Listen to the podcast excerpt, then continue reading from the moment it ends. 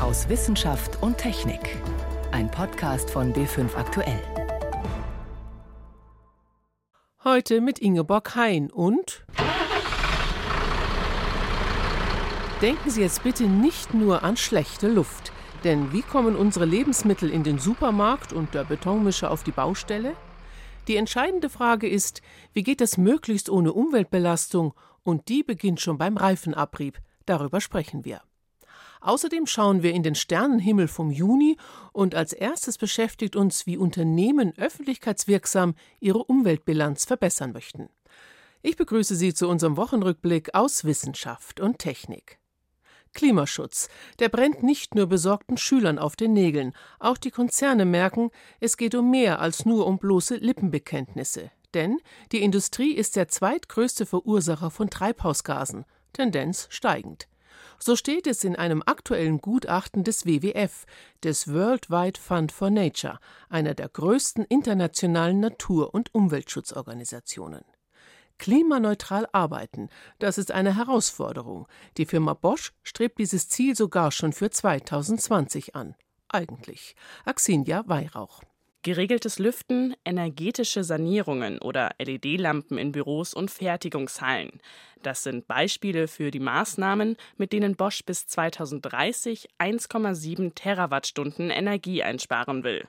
Dazu kommt, dass der Konzern in regenerative Energien investieren und auch seinen eigenen grünen Strom produzieren will. Aber bis die Maßnahmen greifen, dauert es. Für das Ziel 2020 klimaneutral, also schon im kommenden Jahr, reicht das nicht.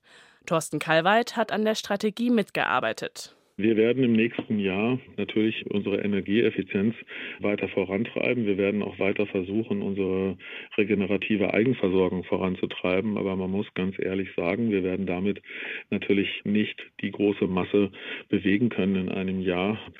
Der Großteil wird laufen über die Kompensationsmaßnahmen und den Zukauf von Ökostrom. Kompensation bedeutet, dass an einer anderen Stelle CO2 eingespart wird. Dieses Prinzip gibt es mittlerweile in vielen Bereichen.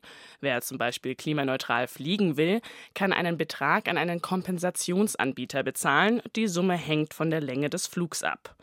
Mit dem Geld werden dann beispielsweise Bäume gepflanzt, Solaröfen in Entwicklungsländern gespendet oder Windparks finanziert. Die Investition soll dann an CO2 einsparen, was durch den Flug ausgestoßen wurde. Das Mittel der Kompensation ist umstritten, sagt Rasmus Pries vom Öko-Institut. Im schlimmsten Fall spart es wirklich gar keine CO2-Emissionen ein, weil es ja einfach eine, eine, zusätzliche Aktivität ist, die von einer ganzen Reihe von Annahmen ausgeht, dass man sagt, das führt wirklich zur Einsparung. Also dazu muss man wirklich sicherstellen, dass diese Aktivitäten sonst auch wirklich gar nicht stattgefunden hätten. Und das kann man oft nicht. Denn Dinge wie zum Beispiel Aufforsten müssen sowieso geschehen, sagt Pries. Er findet Kompensation nicht grundsätzlich falsch, aber. Ich sehe das eher als ein Entwicklungsprojekt und Wissenstransfer vielleicht, aber diese wirkliche Auseinandersetzung mit den Prozessen des eigenen Unternehmens, mit den eigenen Produkten und auch über quasi die engen Unternehmensgrenzen hinaus, also die Vorlieferanten und äh, Rohstoffproduzenten, ist das absolute A und O als Unternehmen den eigenen CO2-Ausstoß überhaupt erstmal zu erfassen und offen zu legen, ist auch ein erster Schritt, um sich vom TÜV Süd als klimaneutral zertifizieren zu lassen. Wenn ein Unternehmen diese Zertifizierung haben möchte, landet das Projekt auf dem Schreibtisch von Javier Castro. Viele Unternehmen haben die Emissionen in Stellen, wo die nie darüber gedacht haben. Viele Unternehmen haben viel mehr Emissionen in den Transport von den Leuten als selber in den Unternehmen.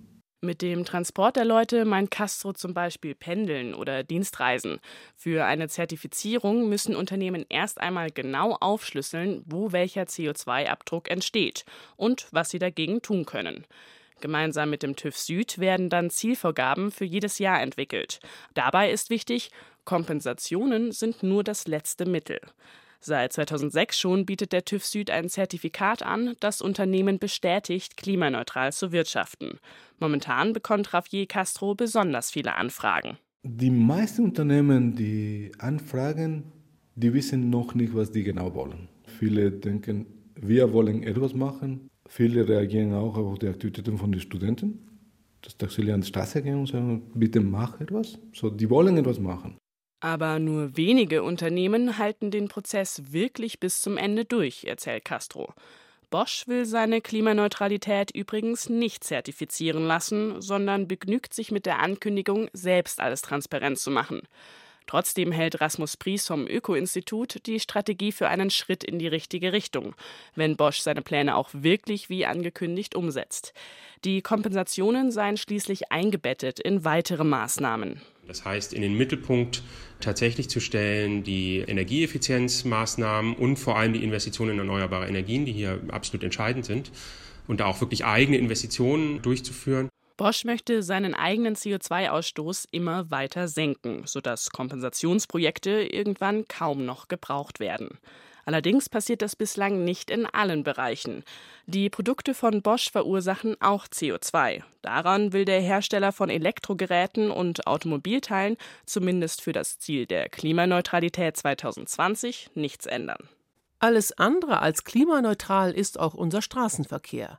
Bei der Umweltverschmutzung dort geht es nicht nur um das, was hinten aus dem Auspuff herauskommt, also klimaschädliche Abgase, es geht zusätzlich darum, was durch die Fahrzeuge sonst noch in die Atmosphäre gelangt, zum Beispiel Mikroplastik durch den Abrieb ihrer Reifen. Genau hier setzen aktuelle Forschungen an. Florian Seif. Der Abrieb von Autoreifen erzeugt ca. ein Drittel allen Mikroplastiks. Also laut aktuellen Hochrechnungen sollen ungefähr 100.000 Tonnen pro Jahr an Reifenabrieb in die Umwelt gelangen. Sagt Ulrike Braun vom Bundesamt für Materialforschung. Deshalb der Traum vieler Wissenschaftler, der abriebfreie Reifen. Doch Innovationen im Reifensektor sind schwierig, so zum Beispiel bei Lkw-Reifen. Sie bestehen zu einem Großteil aus natürlich gewonnenem Kautschuk und an dessen Eigenschaften reichen künstliche Alternativen bisher nicht heran. Doch soll eine unscheinbare Pflanze die Wende bringen, der russische Löwenzahn. Vor einigen Jahren startete das Fraunhofer Institut für Molekularbiologie und angewandte Ökologie erste Forschungen zum Löwenzahn denn diese unscheinbare Pflanze produziert ebenfalls Kautschuk. Nun forschen mehrere Fraunhofer-Institute unter Projektleiter Ulrich Wendler in einem neuen Projekt namens Bisuka an einem Lkw-Reifen, welcher aus dem Löwenzahn-Kautschuk lernen soll. Der Löwenzahn-Kautschuk spielt in unserem Projekt insofern eine ganz wichtige Rolle, dass er dem Verständnis dient, welche äh, Biokomponenten äh, für das hervorragende Verhalten notwendig sind. Mit Biokomponenten ist nur ein kleiner Teil des Kautschuks gemeint, denn der Hauptbestandteil von Kautschuk ist Polyisopren. Doch besonders interessant für die Forscher sind die 5% an Eiweißen und Fetten, die er enthält. Sie machen den Reifengummi robust. Nach und nach fanden die Forscher im Labor heraus, welche exakte chemische Zusammensetzung optimal für den Reifen war. Mit dem Projekt Bisyka ist es der Fraunhofer Gesellschaft gelungen, ein Synthesekautschuk mit den Eigenschaften eines Naturkautschukes herzustellen. Uns ist es in dem Projekt gelungen, hier das anzunähern oder sogar zu übertreffen. Sagt Ulrich Wendler vom Fraunhofer Institut für angewandte Polymerforschung. Vor allem beim Abrieb des Reifens sind die ersten Testergebnisse vielversprechend. Während der Reifen mit dem Naturkautschuk in dem Abriebstest einen Gewichtsverlust von 850 Gramm, hatte unser Reifen mit unserer Mischung nur einen Gewichtsverlust von 600 Gramm. Das bedeutet umgerechnet 30 Prozent weniger Reifenabrieb. In Serie produziert könnte das einen großen Unterschied für die Umwelt machen. Alleine in Deutschland sind über drei Millionen Lkw gemeldet. Und auch Spediteure könnten Kosten einsparen. Doch obwohl die ersten Zahlen vielversprechend sind, sollte man sie dennoch mit gesunder Skepsis betrachten, sagt Ulrike Braun von der Bundesanstalt für Materialforschung in Berlin. Was man natürlich bedenken muss, dass so ein Reifenmaterial oder eine Entwicklung von einem neuen Material in der Regel nicht so ein rundum sorglos Paket ist. Die Wissenschaftler müssen einen Kompromiss zwischen kurzen Bremswegen, geringem Spritverbrauch und wenig Abrieb finden. Die Frage ist halt immer, ist das Produkt nachher auch das, was ich von ihm erwarte? Also habe ich vielleicht einen super Reifen, der jetzt eben komplett auf Basis von Naturstoffen besteht, der aber leider überhaupt nicht bremst, wenn er auf einer feuchten Straße fährt. Deswegen ist immer die Frage, kann zum Schluss so eine Neuentwicklung das leisten, was eigentlich gefordert wird? Die Entwicklung befindet sich noch in den Kinderschuhen. Erst vier Reifen wurden produziert. Das aber mit großem Erfolg. Ob der abriebsarme Lkw-Reifen jetzt Realität wird, hängt von weiteren Tests ab. Ein paar Jahre wird es wohl noch dauern. Lkw-Reifen auf Basis von Löwenzahnkautschuk, ein Beitrag von Florian Seif. Sie hören B5 am Sonntag aus Wissenschaft und Technik. Im Studio Ingeborg Hein. Bleiben wir beim Thema Mikroplastik. Der Mini-Rest aus Plastiktüten, Kosmetika und anderen Alltagsdingen ist nahezu überall. Forscher haben Mikroplastik in Gletschergebieten gefunden, genauso wie in Amazonasameisen. Aber so weit brauchen wir gar nicht schauen. Es findet sich ja sogar in unserer unmittelbaren Nähe, zum Beispiel in kompostierter Erde. Wissenschaftler der Technischen Universität Braunschweig untersuchen gerade, wie viel Mikroplastik drin ist im sogenannten Bioabfall. Denn daraus entsteht schließlich Gartenerde für Obst und Gemüse. Es gelangt also so in unsere Nahrungskette. Kamen Wojcik hat einen Forscher begleitet in einer Kompostieranlage und im Labor. So, hier nehme ich jetzt eine Probe und diese Probe geht dann ins Labor, sodass wir ganz exakt wissen, wie viel an diesen Kohlenstoffen haben wir im Bioabfall. Das will Klaus Fricke vom Institut für Abfall- und Ressourcenwirtschaft der Technischen Universität Braunschweig heute herausfinden. Der Abfallexperte geht immer wieder ein paar Schritte weiter und schaufelt mehr und mehr Erde, Wurzeln, Blätter. Also alles kommt hier in den mitgebrachten Beutel. Und was ist das denn hier? Also das ist doch hier ein Plastikrest. Die Leute schmeißen es zusammen mit dem Bioabfall weg, also trennen ihren Müll nicht richtig. Diese Kunststoffe eben müssen raus und Hintergrund sind wirklich die Erkenntnisse, dass wir Riesenprobleme haben mit den zum Schluss entstandenen Mikrokunststoffen, die letztendlich dann in die Meere gehen und dort sehr gefährlich sind für die Lebewesen im Meer. Jetzt geht es aber noch ein paar Schritte weiter, denn es werden verschiedene Proben genommen natürlich. Man will den ganzen Prozess hier begleiten, beproben. Nach jeder einzelnen mechanischen Behandlungsstufe werden Proben genommen um genau zu erfahren, was bewirkt die Behandlungsstufe, wie zum Beispiel eine Zerkleinerung, eine Siebung. Und die entscheidende Probe ist ganz zum Schluss dann im Kompost. Und das machen wir jetzt gerade. Wir nehmen jetzt hier aus dem Kompost, wo Sie keine Kunststoffe sehen, Proben. Und wir werden dann diese Proben im Labor untersuchen unter dem Mikroskop und werden dann vermutlich Kleinstkunststoffe wiederfinden. Also das Material, was wir jetzt hier vor uns haben, das ist ganz fein, das ist schon geschreddert, das ist also wirklich so, wie man es ja. kaufen kann. Ne? Also das ist so das fertige Produkt, sieht aus wie so ein Erdhaufen schon. Ne? Also das ist richtig fein, man kann, wenn man näher rangeht, sieht man hier kleine Stöckchen und Erde. So doch hier ist noch ein kleines Plastikstückchen. Also hier auf der anderen Seite ähm, haben wir dann noch eine Miete. Und das ist aber hier sehr grob. Und man sieht auch überall noch Papier und auch hier äh, größere Plastikreste dazwischen. Ne? Also Sie erkennen jetzt schon, dass die Plastikbestandteile kleiner geworden sind. Sie erkennen keine ganzen Tüten mehr. Jetzt geht's ins Labor. Wir haben so mehrere Stationen. Erstmal äh, wird das Material getrocknet, damit man es überhaupt einigermaßen auseinanderkriegen kann. Und Sie sehen jetzt hier die Probe des fertigen Kompostes. Und den nächsten Schritt, den wir jetzt machen, ist eine weitere Absiebung in verschiedene Korngrößen, bis runter zu kleine 1 Millimeter.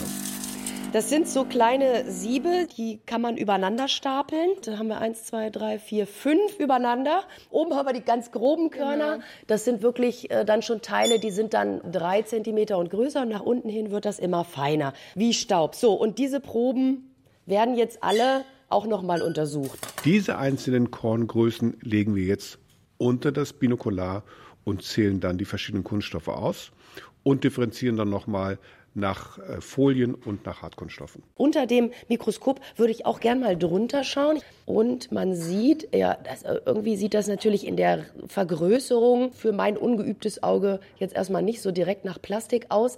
Aber der Experte sagt, jawohl, also es ist tatsächlich Plastik drin. Also je nach Verunreinigung des Kompostrohstoffes kann es wirklich so sein, dass Sie pro Kilogramm Trockensubstanz zwischen 20 und 100 Partikel haben. Es gibt sogar Extremwerte bis zu 1000 Partikel. 1000 Partikel in einem Kilogramm. Also die Ergebnisse sind sicherlich in ihrer Wirkung dann äh, sehr, sehr vielschichtig. Es geht also nicht nur um jetzt die Kompostierung und Vergärung in Braunschweig, sondern es geht auch darum, weiterhin Daten zu sammeln, um eher übergeordnet auch Lösungen zu finden. Und langfristig werden wir nur Chancen haben, wenn wir ganz bestimmte Kunststoffe in Zukunft nicht mehr erlauben. Eines unserer Grundnahrungsmittel ist ins Gerede gekommen, der Weizen. Es gibt Menschen, die halten ihn für gesundheitsschädlich und wollen ihn am liebsten aus unserem Essen verbannen. Eine schlüssige wissenschaftliche Erklärung, warum das sinnvoll sein soll, fehlt allerdings. Fakt ist, die Entwicklung des Menschen geht weitgehend einher mit dem Genuss von Getreide. Ein internationales Forscherteam hat das Weizenerbgut entschlüsselt und damit Daten gewonnen, die für die Züchtung von neuen Sorten wichtig sind. Renate L. berichtet. In einem Gewächshaus am Helmholtz-Zentrum München wächst Weizen in Blumentöpfen. Für den Genomforscher Klaus Mayer.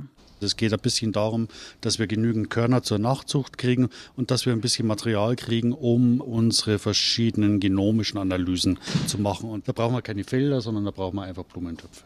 Meyer und seine Kollegen haben das komplette Erbgut einer alten, sogenannten Referenzsorte kartiert. Jetzt kennt man alle Gene dieses Modellweizens, das komplette Genom. Eigentlich sind es sogar drei Genome, denn anders als bei Menschen und den meisten Tieren, deren Erbgut aus einem DNA-Doppelstrang besteht, sind es beim Weizen drei parallele DNA-Doppelstränge. Für Pflanzen ist das nicht ungewöhnlich. Aber üblicherweise findet dann eine Durchmischung dieser einzelnen Genome statt. Also da findet der Austausch zwischen diesen einzelnen Subgenomen statt. Das ist nicht der Fall für Weizen. Das macht ihn sehr, sehr besonders. Offenbar herrscht zwischen den drei Genomen eine Art Arbeitsteilung für bestimmte Aufgaben. Bei zwei der drei Genome weiß man, von welchem Wildgras sie stammen. Wenn man sogenannte phylogenetische Analysen macht, also die molekulare Geschichte von Genen zwischen verschiedenen Arten über einen größeren evolutionären Zeitraum miteinander vergleicht, kann man das sehr gut und sehr leicht herausfinden. Beim dritten Genom handelt es sich wohl schon um eine sehr frühe Züchtung. Vielleicht ähnelte sie dem Emmer, einer der ältesten Weizenarten, die es wohl schon vor rund 10.000 Jahren gab die ganzen Hochkulturen im Nahen Osten, also die Vorläuferkulturen zum Römischen Reich, auch zu Griechenland.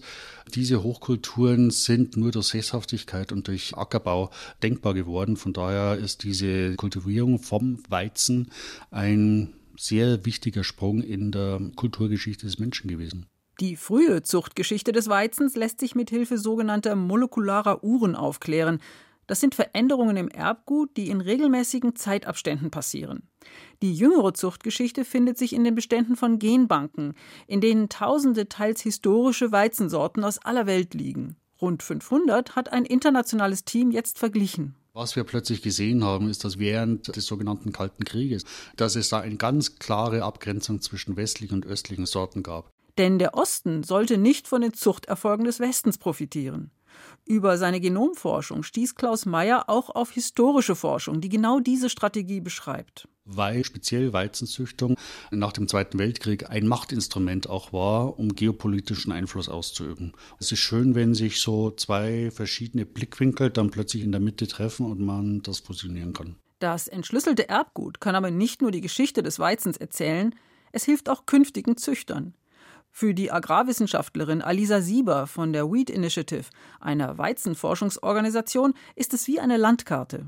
Durch so ein Referenzgenom kann man einfach genauer bestimmen, wo sich bestimmte Merkmale genetisch befinden. Begehrte Merkmale sind die Widerstandsfähigkeit gegen Dürre und gegen Pilzkrankheiten wie Mehltau oder Rost oder Fusarien. Die haben nicht nur den Einfluss, dass sie den Ertrag reduzieren, sondern auch Gifte in den Körnern im Getreide hinterlassen, die dann mit durch die Nahrung aufgenommen werden können. Um einen neuen, widerstandsfähigen Weizen zu züchten, kreuzt man eine ertragreiche moderne Sorte mit einer, die vielleicht weniger ertragreich, dafür aber krankheitsresistent ist. Und weil man die entsprechenden Gene kennt, muss man nicht mehr langwierig ausprobieren, ob die Resistenz vererbt wurde. Wenn die Pflänzchen ganz jung sind, nimmt man ein Stück Blattprobe und kann sagen, es ist eben im Genom vorhanden oder nicht vorhanden. So lässt sich eine neue Sorte in drei bis fünf Jahren entwickeln. Wenn man die Gene nicht kennt, kann es dreimal so lange dauern was sehr kurz ist im Vergleich zu 10.000 Jahren Weizenzuchtgeschichte, aber lange für die Anforderungen der heutigen Landwirtschaft. Fast schon Halbzeit im Jahr 2019. In diesem Monat haben wir die Tag- und Nachtgleiche. Von da an werden die Tage schon wieder kürzer. Der Juni ist unter anderem auch der Monat des Sternbildes Skorpion, wie Yvonne Meyer erklärt. Und sie weiß, warum uns jetzt Jupiter so nahe kommt. Im Juni haben wir Gelegenheit, einen Riesen in unserer Nachbarschaft besonders gut zu sehen, den Gasriesen Jupiter. Schlichtweg unübersehbar ist er. Er ist das hellste Objekt am Nachthimmel, abgesehen vom Mond natürlich, und besonders gut sehen kann man ihn am 10. Juni. Da steht er in Opposition. Das ist der Moment, in dem ihn die Erde beim Lauf um die Sonne auf der Innenbahn überholt. Und dann steht der Jupiter von uns aus gesehen genau der Sonne gegenüber und wird also perfekt angestrahlt. Und er hat den geringsten Abstand zur Erde, nur 640 Millionen Kilometer. Das kann man sich kaum vorstellen, aber wie weit das ist, merkt man zum Beispiel am 16. Juni. Da steht der Jupiter neben dem Vollmond, nur einen Fingerbreit links von ihm. Und obwohl Jupiter als Planet fast 40 Mal so groß ist wie der Mond, sehen wir ihn nur als leuchtenden Punkt. So weit weg ist er. Zum Glück ist der Jupiter so hell, denn für Sternegucker ist der Juni eigentlich ein Albtraum. Nur ein, zwei Stunden lang ist es nachts wirklich finster. Die restliche Nacht ist es zu hell, um schwach leuchtende Objekte zu sehen. Der Juni gehört der Sonne. Und zwar ganz besonders am 21. Juni. Da ist Sommersonnenwende, der astronomische Sommeranfang. Die Erde erreicht auf ihrer Runde um die Sonne den Punkt, an dem sich die Nordhalbkugel am weitesten zur Sonne neigt. Von unserem Blickwinkel aus gesehen, die Sonne rutscht nach oben an ihre nördlichste Stelle. Das Resultat, der längste Tag im Jahr steht uns bevor. Mehr als 16 Stunden vergehen von Sonnenaufgang bis Sonnenuntergang. Da lässt sich die Sonne doch ausgiebig feiern in diesem Monat. Und trotz der kurzen Dunkelheit kann man im Juni natürlich auch Sternbilder beobachten. Das Sternbild Skorpion ist sehr gut zu sehen. Es erreicht um Mitternacht seine höchste Position am südlichen Himmel. Er gehört zu den zwölf Bildern aus dem Tierkreis und besonders auffällig ist da Antares. Das ist ein roter Riesenstern mit enormer Leuchtkraft. Das ist eine alternde Sonne und die ist rund 520 Lichtjahre von uns entfernt. Aber im Sternbild findet man auch Gebiete, in denen Sterne neu entstehen, zum Beispiel im sogenannten Garnelennebel. Um den zu sehen, muss man allerdings in eine Sternwarte gehen oder selbst ein Teleskop besitzen. Mehr Infos zu den Sternbildern, Jupiter und anderen Planeten und zum Sternenhimmel im Juni finden Sie unter br.de/slash Sternenhimmel. Mit dem Blick in den Sternenhimmel vom Juni endet unsere Sendung aus Wissenschaft und Technik. Am Mikrofon Ingeborg Hein.